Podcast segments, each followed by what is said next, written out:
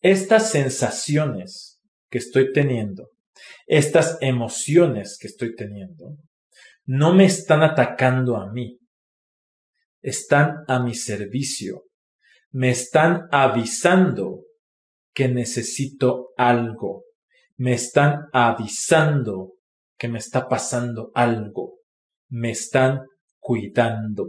Si yo al tener estas sensaciones las ignoro, las niego o me distraigo para no sentir, solamente se van a hacer más fuertes. Este no es un video de poliamor, ni de relaciones abiertas, ni de monogamia. Es un video de relaciones éticas. Yo soy psicólogo y psicoterapeuta, pero también soy una persona y he aprendido que tener relaciones que me hagan feliz va más allá que simplemente dejarme ir y ver qué pasa. Yo he aprendido que los celos son mis amigos, he aprendido que los acuerdos son flexibles y he aprendido que pedir lo que yo quiero no es tóxico. Tú puedes obtener estas herramientas y aprender a construir la relación que quieres. O puedes dejarte ir y ver qué pasa. Pero tú qué quieres?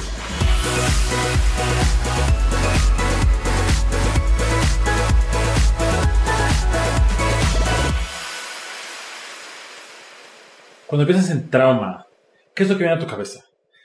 Desastres naturales, eh, algo violento, algo extremo.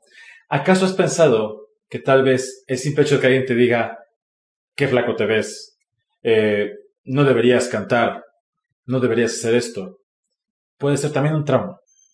Y puede no solamente afectarte, sino dictar cómo vas a comportarte y cómo vas a relacionarte durante el resto de tu vida. A veces creo que vivimos en esta sociedad en la que se nos enseña ahora, como en esta cosa un poco más contemporánea, de que sí, claro, el dolor es válido, pero solamente ciertos tipos de dolor. O sea, sí te puedes sentir mal, pero hay una lista predeterminada de cosas que pueden hacerte sentir mal. Y si no entran aquí, estás exagerando, eres un dramático, no debería ser así. Algo que a mí me llama mucho la atención en cuanto a lo que he aprendido acerca de trauma, particularmente en el live del sábado pasado con Brian D. Mahan, es lo,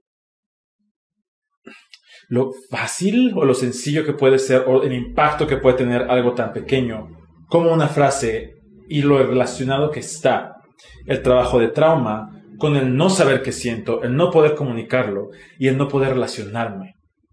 Particularmente, hay una frase que dijo que puede ser aguas, no usen esto como un arma, porfa. Eh, es una herramienta, no un arma, no lo utilicen para atacar gente. Una frase que dijo y que voy en la que voy a expandir mucho durante el live es lo que te pasa después del trauma, no el evento traumático, lo que te pasa después, la reacción a este momento traumático, no te pasa a ti, pasa para ti.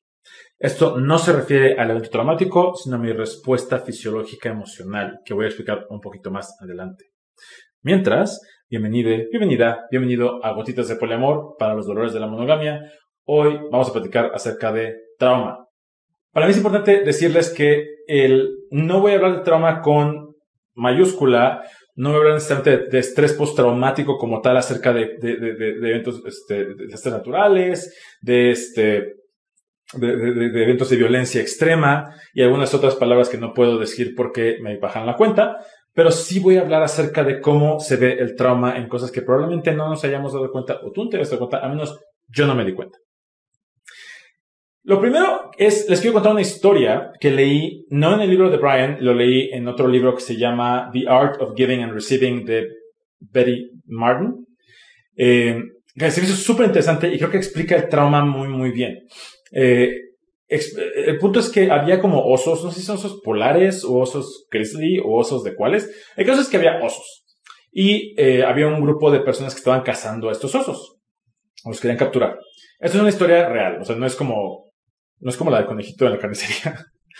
Eh, el punto está en que, o sea, van hacia el oso y el oso está intentando de, eh, está intentando huir, está intentando correr y lo cachan y lo eh, anestesian, lo, pues, ya saben, le, disparan con algo. El caso es que el oso se, o sea, a media huida, el oso se cae y pues se duerme. La cosa es que cuando se va se llevan al oso y el oso despierta de la anestesia, empieza su cuerpo a tener una reacción donde empieza a temblar, empieza como a tener mucha energía que se descarga, como si estuviera terminando de correr, terminando de huir de ese momento donde lo estaban persiguiendo. Lo que explica esta mujer, y también lo explica eh, Brian en su libro, es cuando yo, ser humano, paso por un evento estresante, algo que me estresa mucho, o de hecho cualquier tipo de estrés. Cuando hay una amenaza, mi cuerpo va a reaccionar, porque mi cerebro, la parte de más hasta abajo, mi parte reptiliana, va a detectar, no me quiero morir, no mames, y va a hacer muchas cosas, todo lo necesario para que yo pueda huir, pelear o congelarme o ver cómo chingados le hago, pero el caso es que tengo que sobrevivir esta amenaza. Ahora, mi cerebro más externo entiende que no es lo mismo que me esté persiguiendo un tigre a que tenga que hablar en frente de cinco personas. Eso lo entiende mi cerebro de hasta arriba. Pero el cerebro de hasta adentro, el cerebro reptiliano, la parte más primitiva de mi cerebro, lo único que ve y escucha es amenaza, no mames, estrés, ansiedad, huye, haz algo porque no te puedes morir. El cerebro percibe amenaza como amenaza, del grado que sea. ¿Qué sucede después? Si yo estoy a punto de hablar en público, me voy a estresar, mi cuerpo va a reaccionar, mi cerebro va a empezar a generar cortisol, a generar eh, X cantidad de neurotransmisores y hormonas y cosas que me van a llevar a estar listo para sobrevivir. Eh, esperemos, o esperemos, eh, lo ideal es que este estrés me lleve a estar listo para enfrentar la amenaza, enfrento la amenaza y ya que termina la amenaza, mi cuerpo regresa a su tranquilidad, a su homeostasis, se relaja, todo vuelve a su normalidad y el cerebro dice, lo logramos, sobrevivimos, success. Eso es un evento estresor, es un evento estresante, que puede incluir la idea de le voy a hablar a mi crush, este, tengo que hablar con mi pareja acerca de la relación, me tropecé en la calle, este, soñé que estaba desnudo ante mis compañeros de clase o me subí un avión. Todos esos son eventos estresantes y naturalmente mi cerebro va a buscar cuidarme de la mejor forma que tiene. Este punto se me hizo, lo leí en algún lado, no sé dónde lo leí, eh, no sé si en nuestros libros o en otro lado, pero el trabajo de mi cerebro es mantenerme vivo no mantenerme feliz. A mi cerebro no le importa tanto que yo esté feliz, le importa más que sobreviva. Y si la forma de mantenerme vivo es mantenerme estresado y ansioso, mi cerebro me, va a mantener estresado y ansioso porque la cosa es que, o sea, le vale madres que yo esté así, pero sobrevive, güey. O sea, véanlo de forma evolutiva, véanlo de forma de más biológica, más animal tal vez.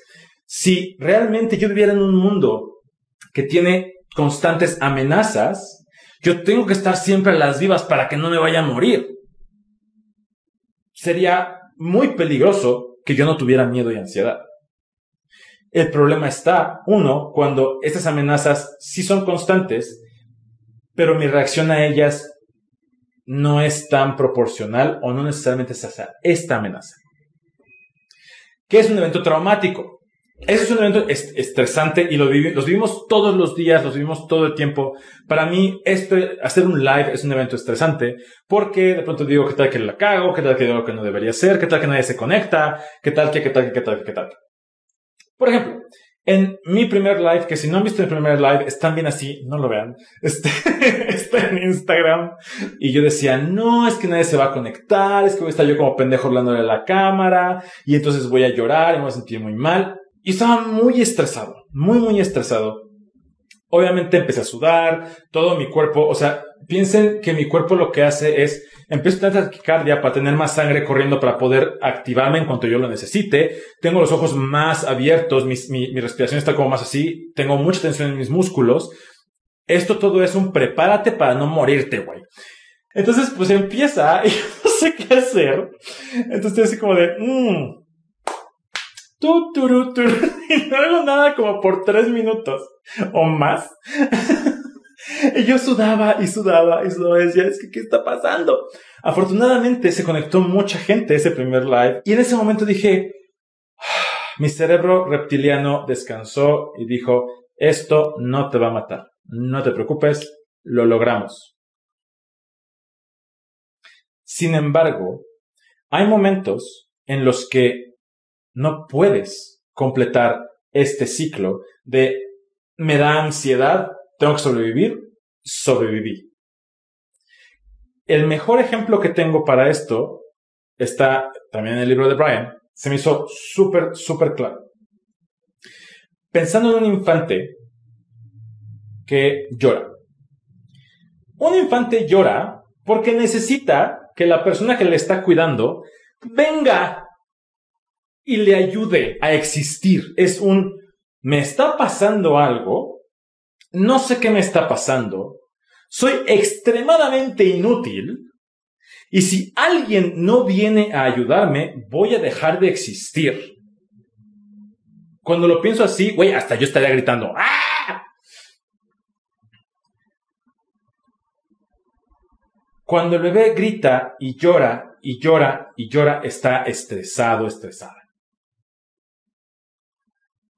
¿Qué pasa si nadie llega? Y el bebé, la bebé se estresa y se estresa y llora y grita y grita y grita. Y nunca nadie llega. Eventualmente, este infante va a dejar de llorar. Pero no va a dejar de llorar porque entendió que no le va a pasar nada. No va a dejar de llorar porque entendió que no se va a morir.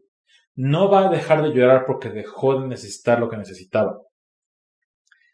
Este infante deja de llorar porque en ese momento es más importante no atraer más amenazas, no atraer predadores, depredadores resignarse a su destino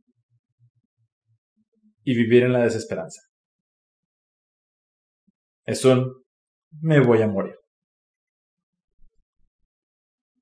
Pues ya que. Pero mi cerebro no va a aceptar el me voy a morir.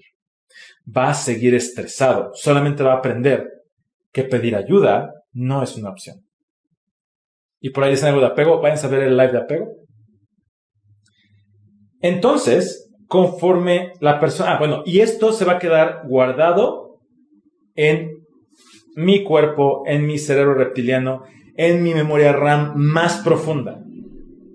Y yo aprendí que no pida ayuda, porque nadie va a venir.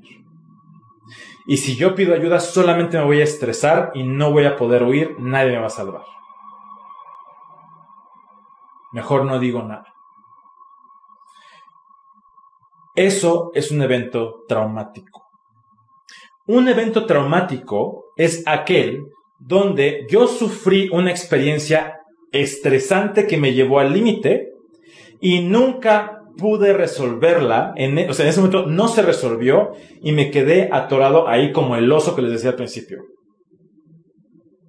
Y no, un trauma no es una experiencia psicológica. La parte psicológica es las memorias, los recuerdos, las ideas. Eso es la parte de aquí arriba del, cerebro más externo, la parte psicológica. Un trauma es un evento fisiológico. Hay una descarga de varios químicos en mi cerebro que activan mi cuerpo y se queda guardado, se queda registrado. Entonces, en el futuro, mi cerebro, tan maravilloso que es, va a estar a las vivas para ver en qué momento se repite y va a volver al mismo lugar a ver si ahora sí lo puedo resolver. La cosa es que probablemente no lo pueda resolver. Es probable que ese infante, esa infante, cuando crece y empieza a sentir mucho pinche miedo y siente desesperanza, y quiera pedir ayuda, sienta algo que no pueda nombrar y se quede callado o callada. Y entonces el trauma continúa. Ay, Jaime, entonces, pues nada más que pida ayuda y ya. No es suficiente. con pedir ayuda y ya. Porque es esta parte de aquí arriba psicológica. El cuerpo sigue recordando y puede ser un, bueno, o sea, ahorita sí funcionó. Pero acá me dice, güey, sobrevive. Busca, mejor aguántate. Sufre. Así sí sobreviviste. Pidiendo ayuda no. Ahorita te sirvió, pero te sirve más quedarte y no hacer nada. Eso es un evento traumático que puede ir, sí, desde una catástrofe, desde la pandemia es un evento traumático mundial. Vayan a ver, vayan a escuchar el, episodio de Multiamory con Brian acerca del, trauma en la pandemia. Está cabrón, cabrón, cabrón, cabrón. Pero esos son traumas con T mayúscula. ¿Cómo es un trauma con T minúscula? Les voy a contar este. Bienvenidos, bienvenidas, bienvenidas a la hora de terapia de Jaime, donde yo hago catarsis y platico mis historias de trauma. Este. Bueno, hace mucho tiempo, con mi primer intento de relación romántica, hace muchos años, muchos, muchos, muchos, yo era, muchos, muchos, muchos, muchos, ni siquiera vamos a contarlos, porque ya me da cosa. Era la primera vez que yo podía conectar con alguien de una forma tan íntima, que yo podía sentirme validado de esa forma con alguien que yo admiraba, que yo me sentía querido de esa forma con alguien que yo pensaba que era inalcanzable, yo me sentía muy conectado y muy vulnerable. Esto es, ahorita les voy a enseñar algo que, bueno.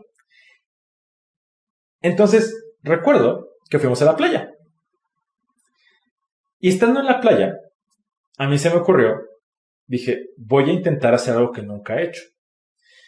Toda mi vida he tenido yo broncas con mi imagen corporal. Siempre he sentido que me veo muy flaco. A pesar de que no estoy flaco. Pero estoy delgado. Yo no me veo tan... Yo me veo más flaco de lo que estoy. Es una cosa de acá. El caso es que ese trauma seguramente sucedió en mi infancia chiquititito. No sé en qué momento algo sucedió que me registró esa herida de yo no soy deseable o mi cuerpo no es aceptable, mi cuerpo no está bien, mi cuerpo no es suficiente. Y lo fui recreando durante mucho tiempo de muchas formas. Y, por supuesto, una de las estrellas de mi Instagram es mi papá, porque tengo muy buenos ejemplos de su existencia. Es dismorfia corporal, correctamente, correcto, eso es lo que es. Este, entonces, yo recuerdo, yo usaba muchos suéteres, usaba mucha ropa para que no me vieran mi cuerpo, porque me daba mucha vergüenza. Ahorita lo de vergüenza. Durante toda mi infancia y gran parte de mi adolescencia, yo buscaba esconder mi cuerpo. Porque yo no, o sea, hay algún trauma que no he encontrado en qué momento se originó en mi infancia, que me llevó a pensar que mi cuerpo no era suficiente, mi cuerpo es muy flaco, mi cuerpo no aguanta. El caso es que con esta persona estamos en la playa y yo tengo un momento vulnerable donde se me ocurre mostrarme ante esta persona. Y me pongo un short, me pongo, unos, me pongo zapatos. Y le digo, ¿cómo me veo? Yo no usaba shorts, yo no usaba playeras así. O sea, yo usaba cosas holgadas para que no veas mi cuerpo.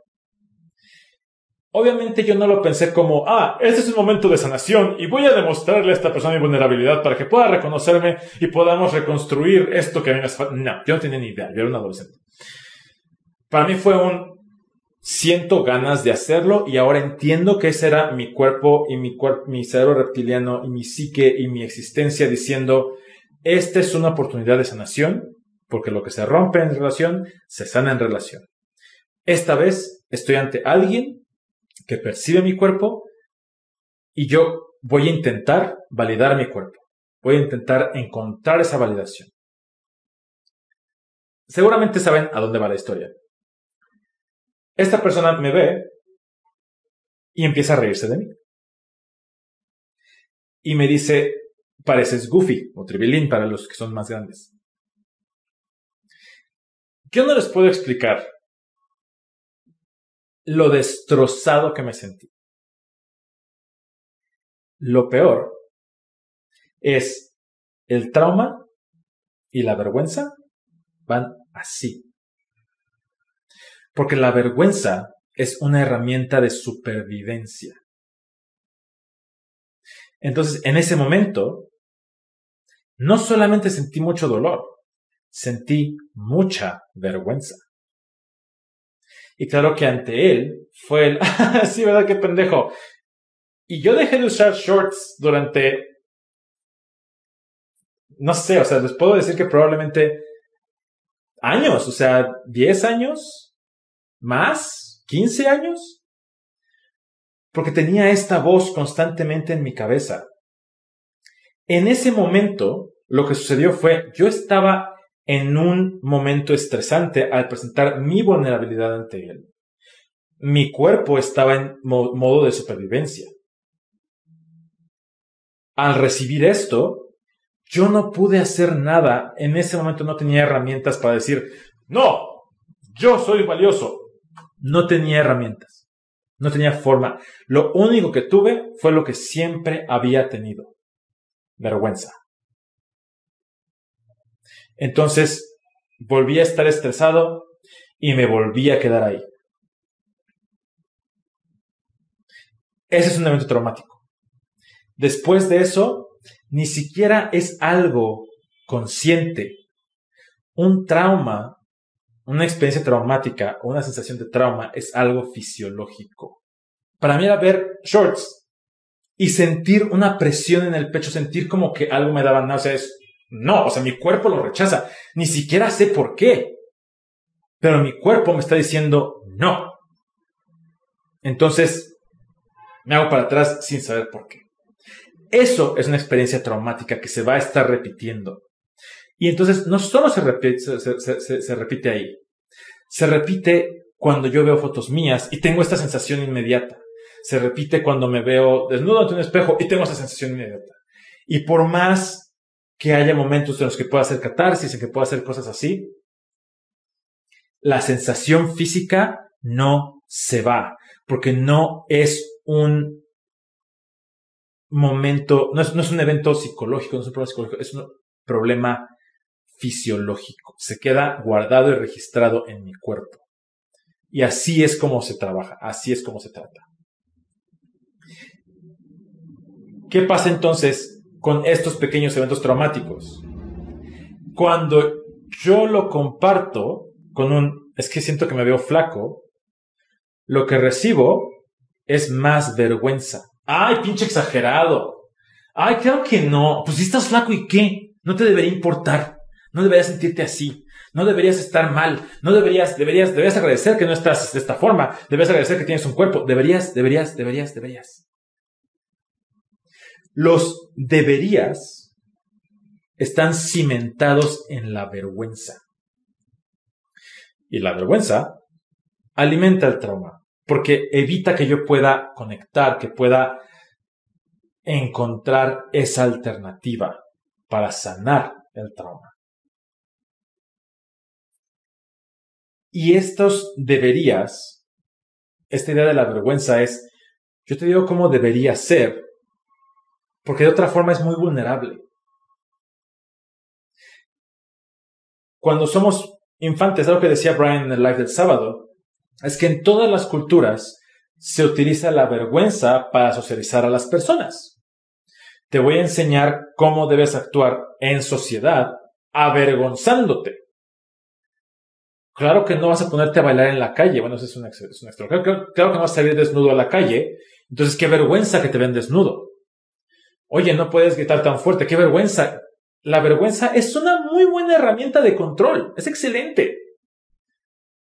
En eso están basadas muchas ideologías, que no voy a mencionar en este momento porque luego me andan cancelando.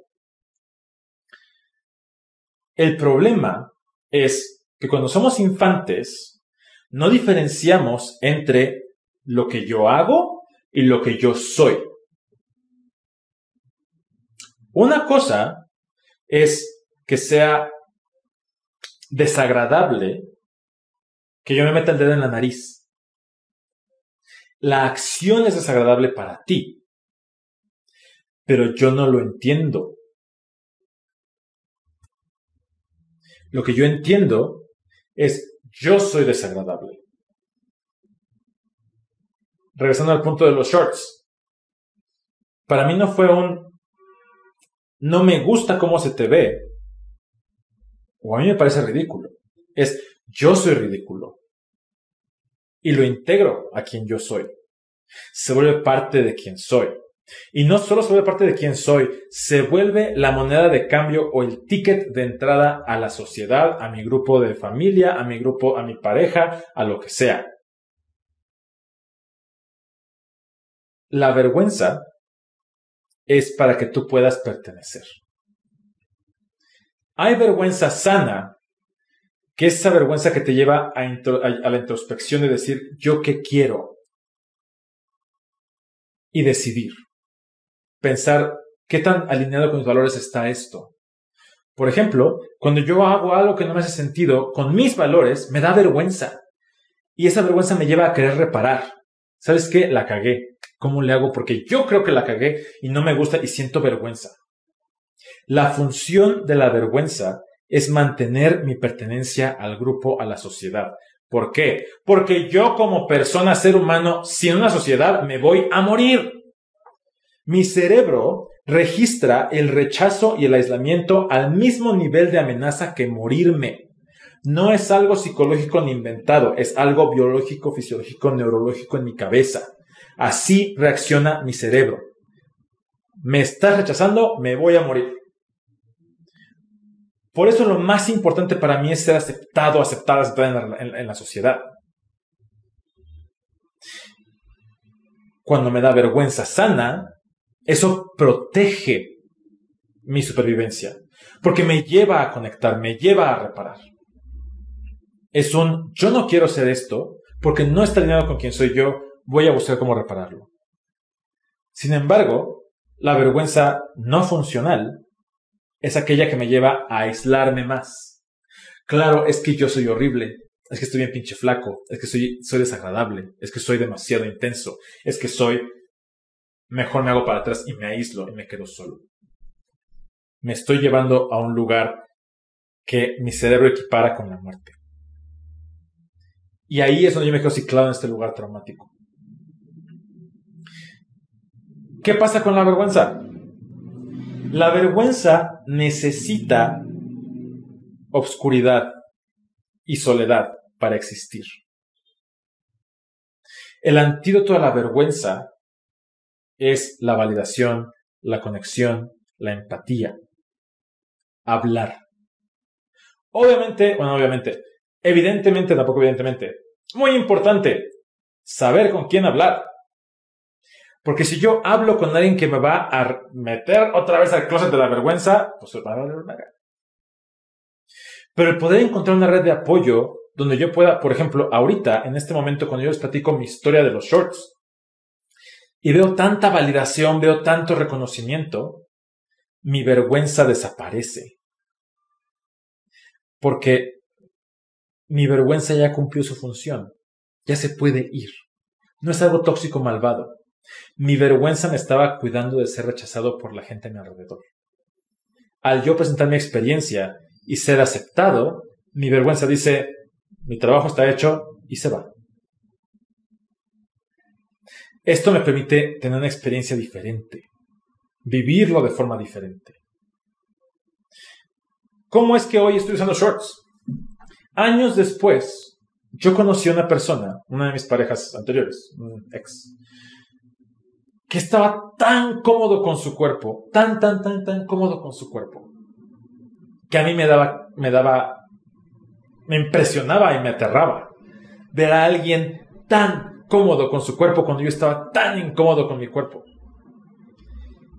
Y el empezar a vivir con esta persona este nivel de aceptación de su cuerpo y de mi cuerpo empezó a generar nuevas experiencias de relación, donde de pronto era un, ah, de pronto no me da tanta vergüenza mi cuerpo, porque no necesito sentir vergüenza para esto.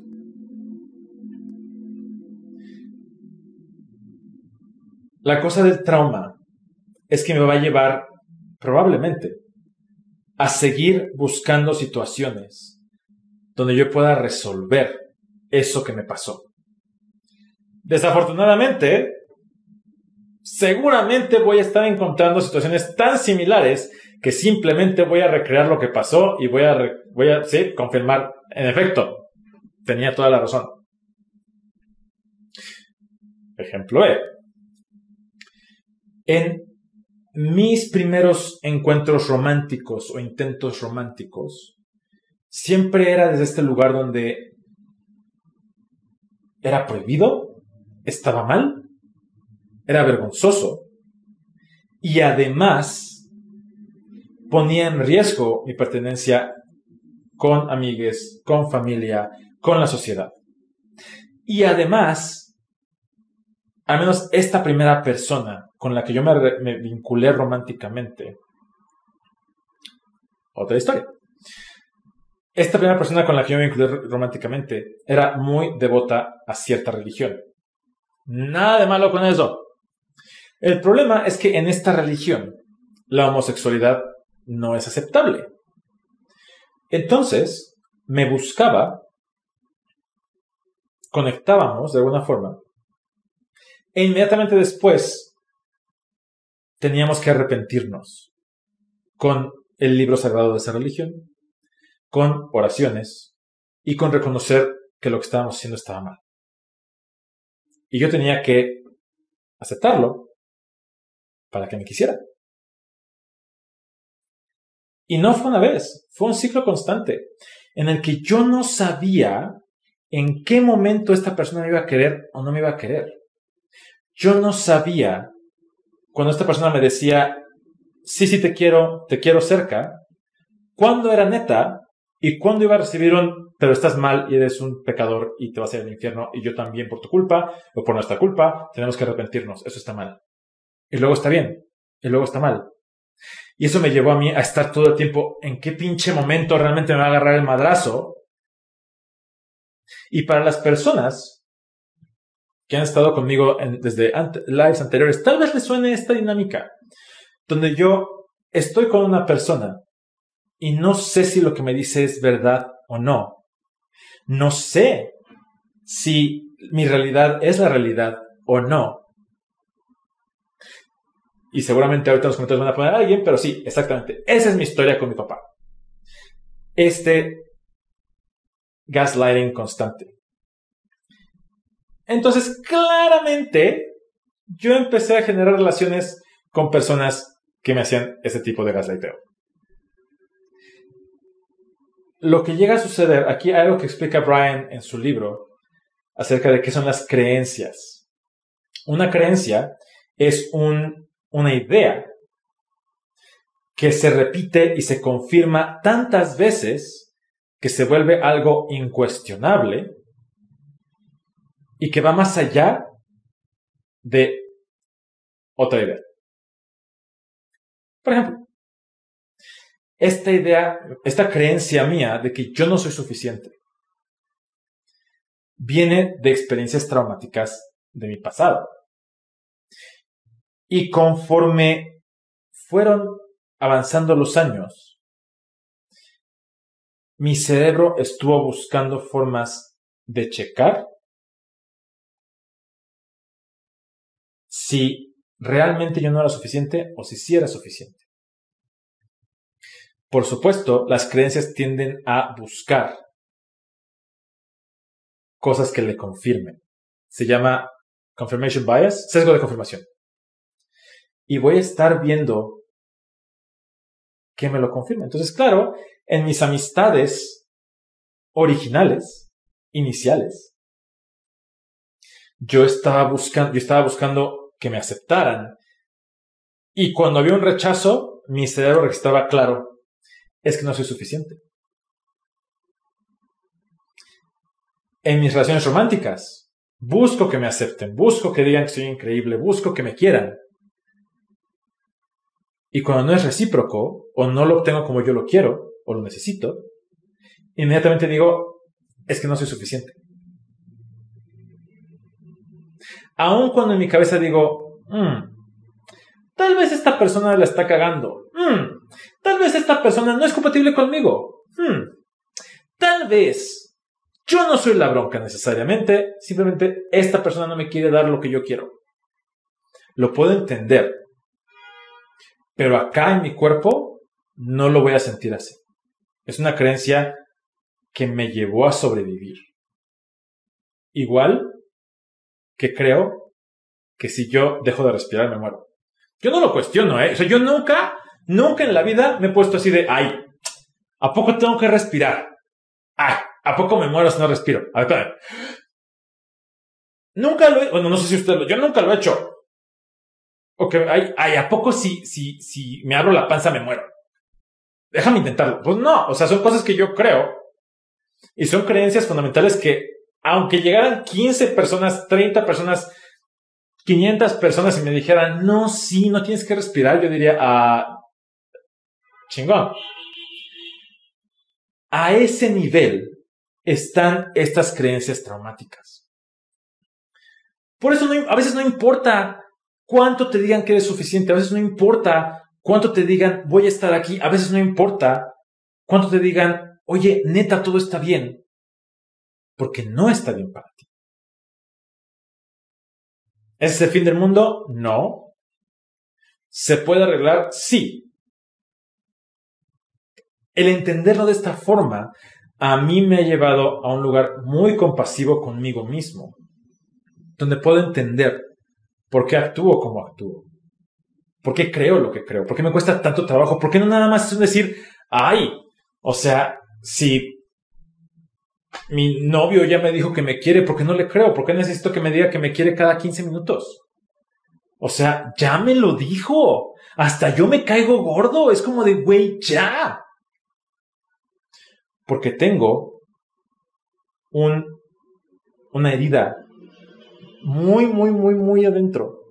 Tengo un trauma de insuficiencia. Donde mi cerebro está, ¿y si no? ¿Y si no es cierto? Porque acuérdate que toda tu infancia era un maybe, igual y sí, igual y no. Entonces, pues mejor pregúntale. Porque igual y no, ¿eh? Y entonces voy a empezar a preguntar y preguntar y preguntar y preguntar hasta que me diga, güey, ya te lo dije. Y yo, sí, claro que no me quiere. O sea, ahí está. Yo tenía razón. Me va a rechazar. Qué vergüenza. Tienes razón, yo soy quien está Y me lleva al mismo lugar. ¿Cómo trabajo yo acerca de mis traumas y los traumas con clientes y demás? Este, algo que dice la psicoterapia humanista y también lo dice Brian en su libro que me gusta mucho es el trauma que se genera en relación se sana en relación. Yo he encontrado últimamente vínculos románticos con quienes he podido sanar esa parte de incertidumbre, ese gaslighting, esa inseguridad, esa insuficiencia. Cuando yo empecé con Marco era así de, te quiero preguntar 300 veces si me quieres o no me quieres. ¿Cómo estás tú con eso? Agencia, consentimiento, honestidad, compasión. Me dijo, está bien, al yo poder confiar, digo, que va, confío en ti. ¿Me quieres? Sí, sí te quiero. Ok. ¿Me quieres? Sí, sí te quiero. ¿Ya traté? No me has saltado. Ok. ¿Me quieres? Sí, sí te quiero. Ok. Ok. Puedo esperar más tiempo. Hasta el punto es que ya no necesito que me lo diga tanto. ¿Por qué? Porque una creencia es una idea que se confirma las suficientes veces como para que se integre y se haga un hábito. Y de pronto, para mí eso es un hábito, es una creencia. Yo creo que mis vínculos me aman. Lo creo. Y ya. Para mí. Fue un proceso difícil. Sí. Me dio miedo también. Antes lo intenté, sí, con personas que no podían darme eso. ¿Son culeros? No, no me lo podían dar y punto. Para poder sanar este trauma, uno, súper recomendable ir a terapia, eh, particularmente terapia somática corporal. Eh, voy a terminar con esa parte. cuando yo entiendo todo esto, que cómo funciona el trauma, qué es lo que pasa con este trauma, me doy cuenta de que, y ojo, aquí, porfa, porfa, no tergiversen, no tergiversen, no modifiquen, no utilicen contra mí lo que voy a decir ahorita. Porque luego sacan cosas de, ustedes no, pero luego hay gente que saca cosas de contexto que no mames, no mames, no mames. Entonces, a ver, lo voy a decir de la forma más clara que puedo. Please.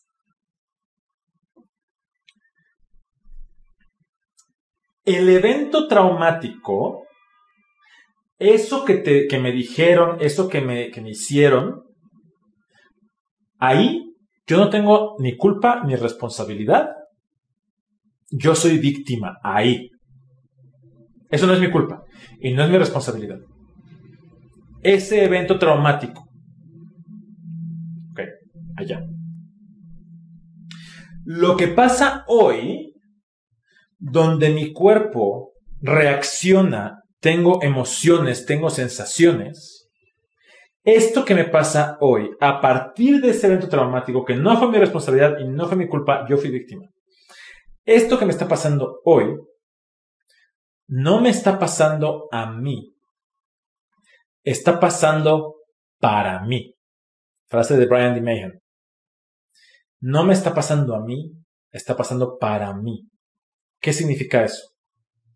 Estas sensaciones que estoy teniendo, estas emociones que estoy teniendo, no me están atacando a mí, están a mi servicio, me están avisando que necesito algo, me están avisando que me está pasando algo, me están cuidando.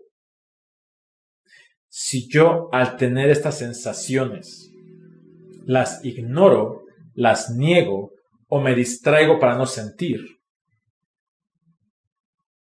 solamente se van a hacer más fuertes. Porque el trabajo de tu cerebro no es mantenerte feliz, es mantenerte vivo o viva o vive. Lo cabrón es que nuestra sociedad nos enseñan que sentir cualquier cosa es intolerable. Sentir cualquier cosa está mal. Entonces, si siento un poquito de miedo, un poquito de ansiedad, un poquito, me lo tengo que quitar ya. Vete a terapia, ponte a meditar, tómate este chocho. Y rara vez se nos enseña a escuchar. ¿Qué mensaje me está dando este miedo? ¿Qué me está diciendo? ¿Qué necesito? Para ponerlo en cosas un poco más sencillas.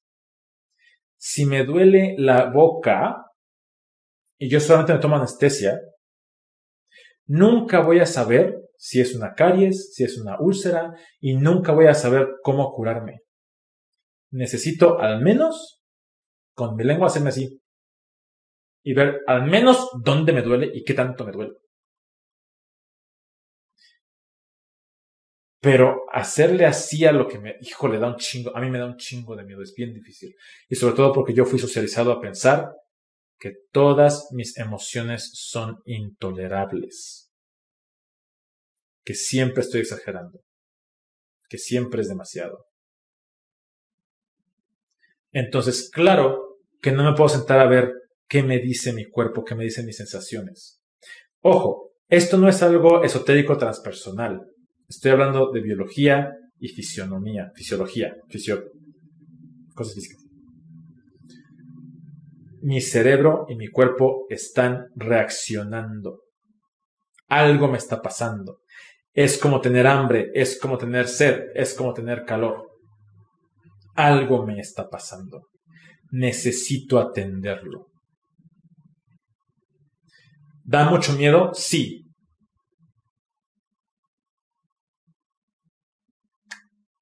No tienes que hacerlo por ti mismo, por ti mismo, por ti mismo. Y no tienes que hacerlo ahorita. En mi caso, me ha tomado mucho tiempo el poder superar el trauma de sentir que todo el mundo me está engañando, que todo el mundo me está gaslightando. El trauma de pensar que no soy suficiente. El trauma de pensar que yo no puedo, no puedo pedir nada, yo no puedo necesitar nada.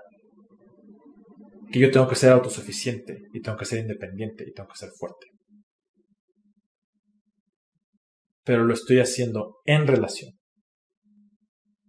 con mis terapeutas, con mis vínculos, conmigo mismo.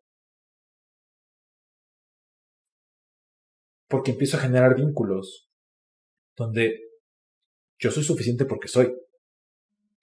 Y no les creo. Y está bien que no les crea. Me va a tomar tiempo. Necesito vínculos que puedan acompañarme con eso. Necesito poder encontrar experiencias donde mi cuerpo viva este estrés y pueda regresar a sentir sobreviví. Ojo, esto no quiere decir que te vayas a tirar del bungee, bueno, choices, porque también es parte de ser compasivo conmigo mismo el saber cuando no estoy listo para intentar algo y no volverme parte del ciclo de abuso que me dice tienes que aguantar. No tengo que aguantar. Si no aguanto, no aguanto. Es parte de escuchar mi cuerpo y escucharme a mí otra vez.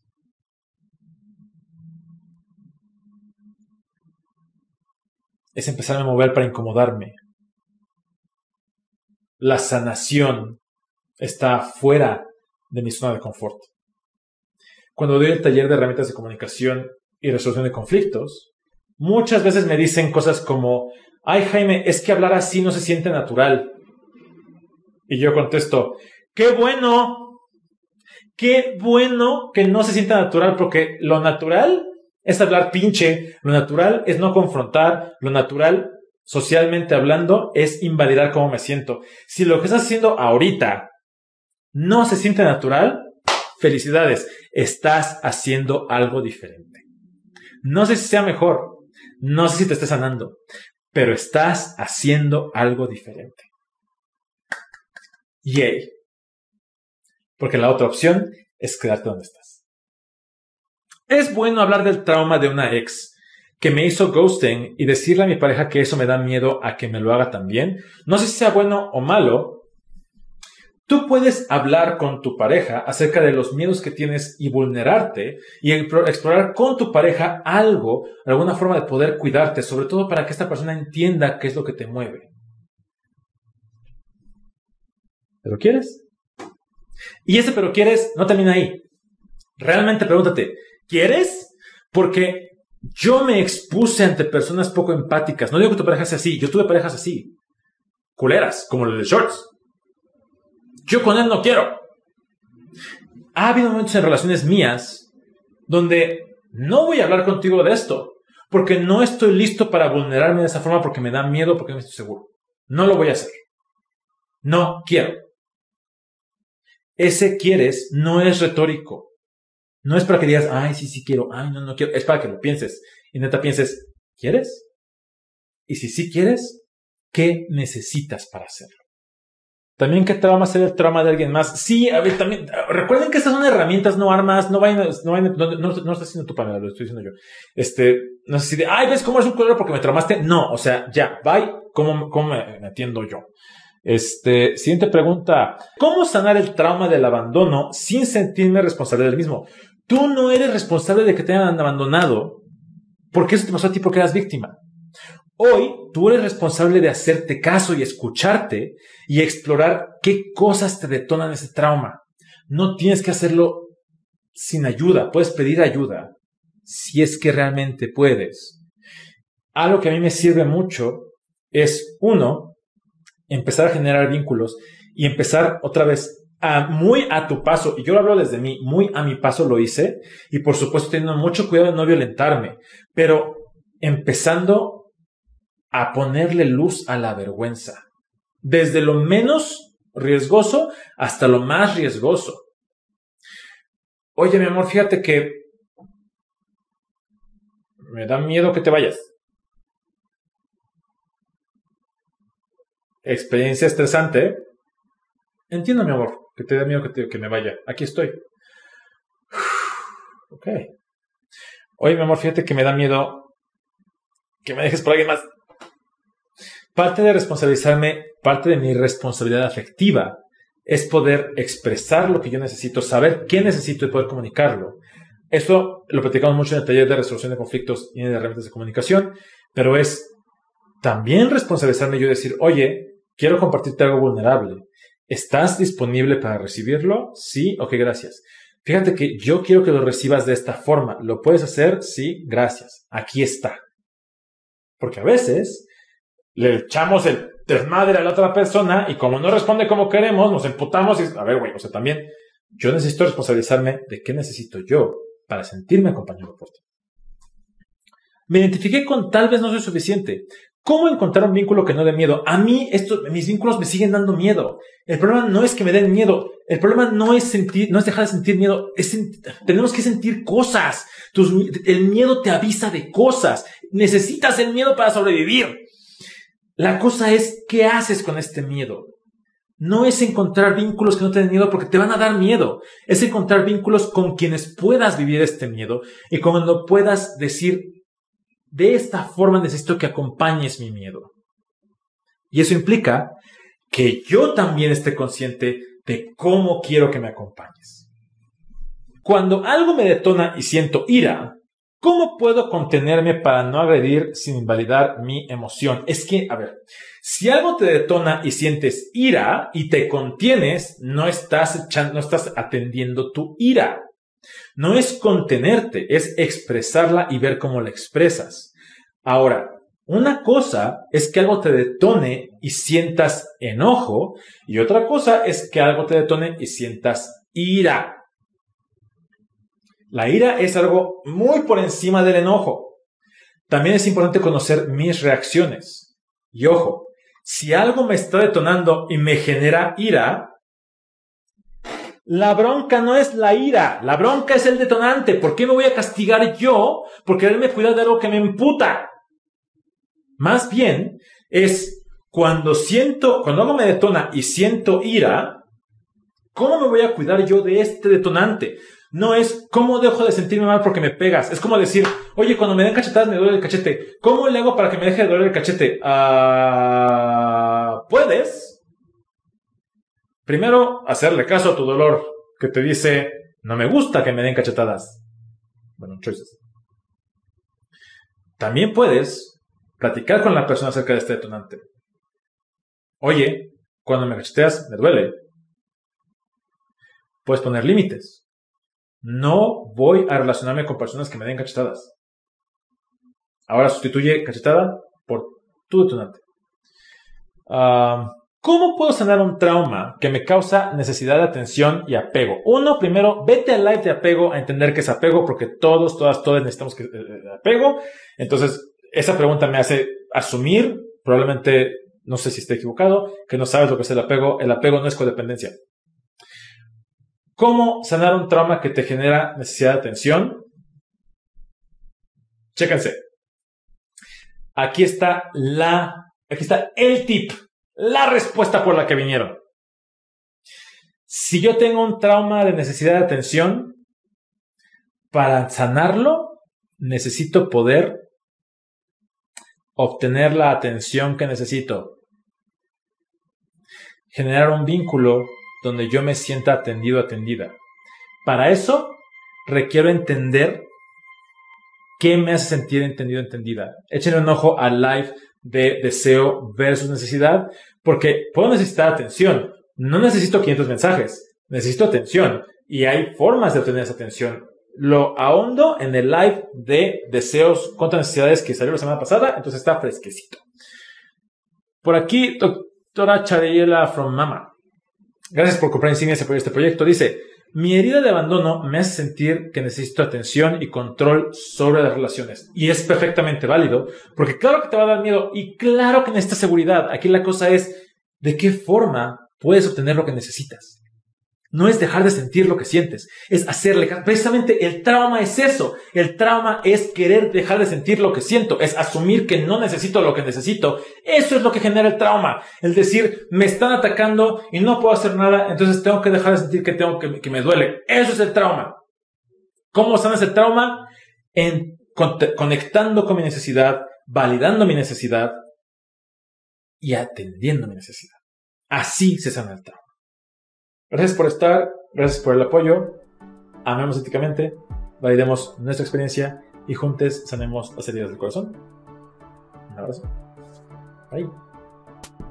Únete a la comunidad de Gotitas de Poliamor para conocer personas como tú que buscan construir relaciones más éticas. Además, obtén acceso a Close Friends en Instagram, al grupo en Facebook, donde tenemos dinámicas diarias para aprender herramientas de comunicación y gestión de relaciones. También obtienes acceso al grupo de apoyo mensual por Zoom y precio especial en talleres y en el contenido en Coffee. Todo esto está disponible en coffee.com diagonal.